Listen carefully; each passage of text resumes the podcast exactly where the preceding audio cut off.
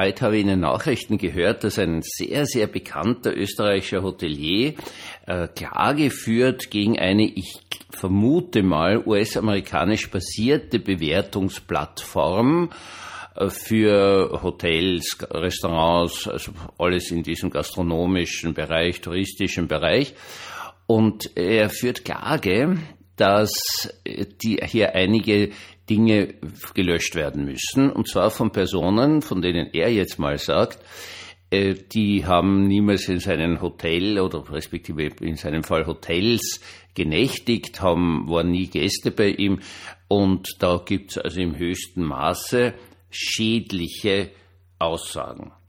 Es ist das Witzige dabei, dass äh, die ersten beiden äh, Gerichte haben die Anklage abgelehnt, aus dem einfachen Grund, weil sie gesagt haben, na, die Meinungsfreiheit ist wichtiger als der Schaden und ob das überhaupt stimmt. Und Klammer gesagt, das finde ich schon eine sehr, sehr spannende juristische Erklärung. Bitteschön, man kann also falsche Dinge sagen, so viel man will, und sich dann immer auf die Meinungsfreiheit berufen. Also das finde ich ja jetzt schon geschmackig, gut österreichisch gesagt. Gut, weiter im Text. Und was, äh, jetzt ist also da beim Höchstgericht, und was er klagt ist, ein finanzieller Schaden.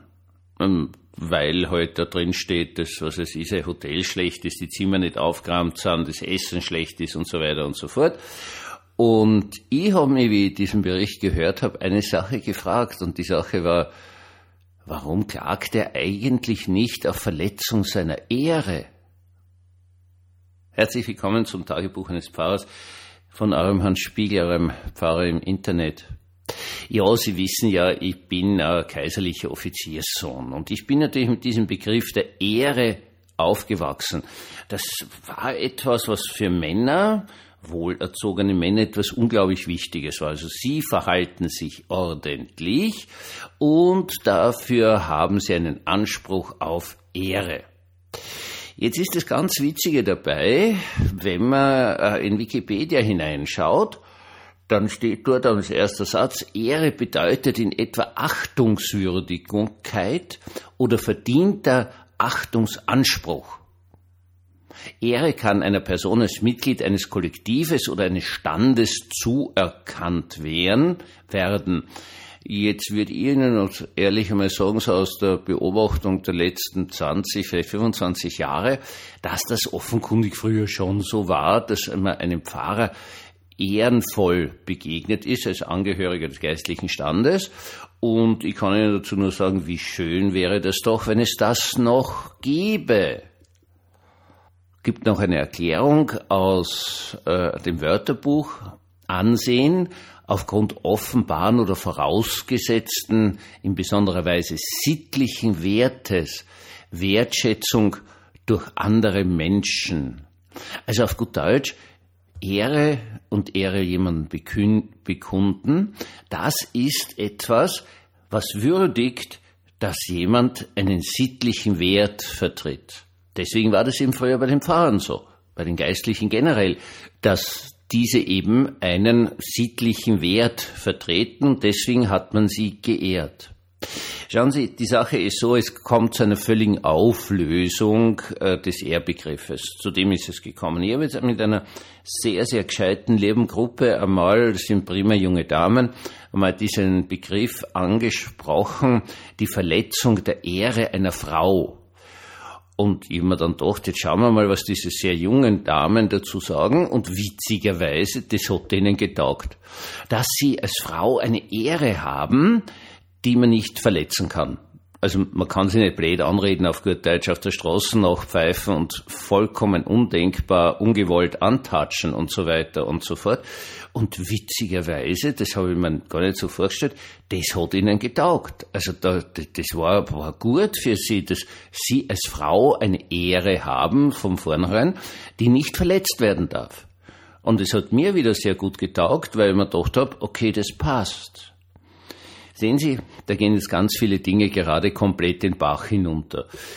Seitdem es diese asozialen Netzwerke gibt, darf ja jeder unter einem Pseudonym alles sagen über wen anderen, was ihm gerade einfällt. Und das ist furchtbar. Und ich denke mal, dass diese Internet Grauenhaftigkeit bis in die österreichische Gerichte hineinwirkt, dass man das einfach jetzt gewohnt ist. Also du kannst jetzt nicht mehr hingehen und sagen klären, äh, eine Ehrenbeleidigung kannst du schon, nur wahrscheinlich wird dich der Richter dann auch schon ziemlich schief anschauen, was ist denn das für ein Typ? Das muss man aushalten. Das muss man einfach aushalten. Und die Gegenfrage ist A, muss man das aushalten? Muss man? Muss man es aushalten, dass einen irgendwer beleidigt, einem blöd und herabwürdigend kommt. Würde und herabwürdigendes Verhalten als die Gegenteile. Oder kann man einfach sagen, das ist mir zu viel. Das lasse ich mir nicht gefallen. Nun, äh, heute scheint es mir persönlich so zu sein, dass das einfach vorausgesetzt wird, das muss man aushalten.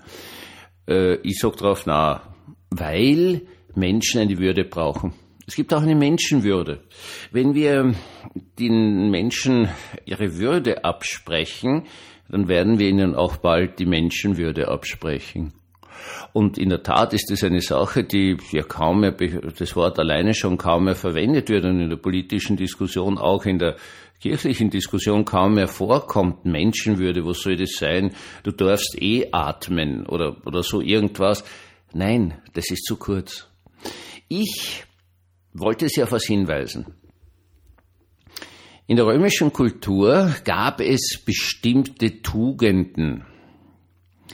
Und diese Tugenden waren schon etwas sehr, sehr Wesentliches. Lassen Sie mich Ihnen das mal kurz aufzählen. Es waren natürlich primär mal die Tugenden eines Mannes. Also Leute sind nach Möglichkeit dorthin erzogen worden. Und da machen wir mal Folgendes. Dignitas eigentlich würde, der Sinn für das Selbstvertrauen, die persönliche Ehre, Gravitas, die Schwere, das ist nun die Fähigkeit, dass einem nicht jedes Lüftchen gleich umwirft, sondern man hat eine hinreichende Schwere und äh, eine Beständigkeit. Pietas, und jetzt kommt ganz was Cooles, von dem ich schon lange nichts mehr gehört habe, das Pflichtgefühl. Wir verwenden Pietät noch so. In Wirklichkeit geht es da nicht drum um einen Verstorbenen, sondern es geht um das Pflichtgefühl, zum Beispiel einem Verstorbenen gegenüber die notwendigen Beerdigungsriten zu vollziehen. Und ich darf Ihnen ganz ehrlich sagen, dass ich es jetzt natürlich schon massiv miterlebt habe.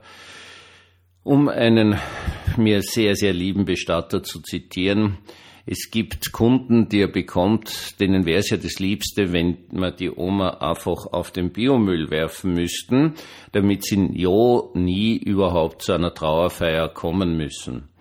Das ist leicht übertrieben, sehr sarkastisch gesagt, aber es drückt etwas aus, dass wir offenkundig immer mehr Menschen haben, die ja nicht einmal mehr dazu imstande sind, einer Trauerfeier beizuwohnen, sich da halbwegs pietätvoll anzuziehen, also auszudrücken, zum Beispiel durch eine dunkle oder schwarze Kleidung. Äh, ich, ich weiß um mein Pflichtgefühl, jetzt hier zu erscheinen. Und dieses Pflichtgefühl, das hat sich endgültig aufgelöst. Nein, hat es nicht. Also wenn Sie jetzt zuhören, ich sag's Ihnen höchstwahrscheinlich haben Sie ein Pflichtgefühl. Und es ist wirklich total cool. Es ist ja total witzig, wenn ich mit meinen Jungen rede, zuerst einmal die jungen Männer, dann sie mal gar nichts sagen, ja, weil das ist ja alles komplett kaputt gemacht worden.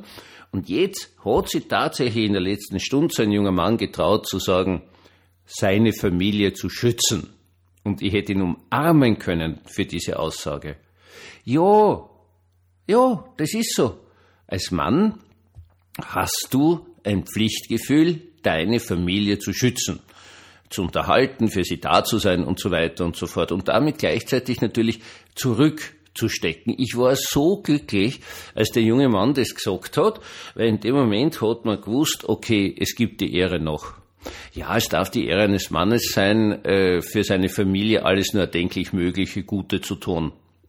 Das darf deine Ehre sein. Und das ist sehr, sehr, sehr gut, wenn man das macht. Und Jetzt haben wir mal ganz ehrlich, wir waren ja alle mal Kinder und hoffentlich hatten wir Väter, in Klammer, und Mütter, Klammer geschlossen, die ihre Ehre darin gesehen haben, im Pflichtgefühl der Familie gegenüber. Wir sind in einem ganz, ganz eigenartigen Bereich. Herr Trump in den USA hat jetzt, ich weiß nicht wie viel Prozesse, ist x-fach verurteilt worden und so weiter und so fort. In Österreich läuft gerade der Prozess gegen den ehemaligen Bundeskanzler Herrn Kurz mit sehr, sehr eigenartigen Dingen, die sich da abspielen. Äh, dass wir jetzt über, nicht drüber reden müssen, wie zum Beispiel Herr Putin drauf ist, darüber brauchen wir jetzt nicht reden, oder? Das ist eh klar. Das heißt also Egozentrik und Machtausübung bis zum geht nicht mehr. Wo dessen Ehre ist, weiß man nicht. Sehen Sie? Und in dieser Welt leben wir. Und jetzt möchte ich aber was dazu sagen, ganz, ganz klar. Bewahren Sie sich Ihre Ehre. Ja. Seien Sie schwer, Gravitas. Lassen Sie sie nicht von allem gleich einfach umwerfen, sondern haben Sie ein Beharrungsvermögen. Ja, haben Sie eine Dignitas, eine würde in ihrem Auftreten. Äh, halten Sie Dinge bei sich. Das ist heutzutage, ich, ich muss das Bau sein los den jungen Schülern sagen, du musst nicht immer alles hinausschreien. Du bist dazu imstande, etwas bei dir zu behalten, bis es an der Zeit ist. Das ist eine Fragestellung von Würde. Auch Kinder haben eine Würde. Man muss ihnen nur sagen, wie sie diese ausdrücken können. Und als letztes natürlich die Pietas. Das Gefühl, dass ich eine Verantwortung für etwas habe, dass das gut ist, dass diese Verantwortung, dieses Verantwortungsgefühl zu mir gehört. Das ist was ganz was Wunderbares. Und dann, dann haben wir Würde und dann werden wir anderen Menschen auch die Würde geben. Und meine Lieben, dann gibt es auch eine Menschenwürde. Einen wunderbaren, behüteten und gesegneten Abend uns allen.